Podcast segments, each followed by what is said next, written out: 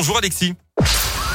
Impact FM, le pronostic épique. Salut Frédéric, bonjour à tous. Nous restons à Vincennes aujourd'hui pour euh, notre traditionnel tiercé écarté quinté plus. 14 partants des 13h50 sur les 2100 mètres de la grande piste. Départ à la voiture comme hier. Et on retiendra au le très régulier extra du Châtelet. C'est le numéro 8. Lui qui reste sur deux succès et deux places. Associé à David Thomas et Desferré, il peut euh, taper fort dans cette épreuve. Opposons-lui la drift de Jean-Michel Bazir. Un autre extra, mais du château cette fois.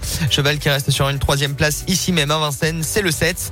Viendra ensuite, c'est le 15. Vicky Lams ski, cheval de classe moins fringant tout de même en ce moment.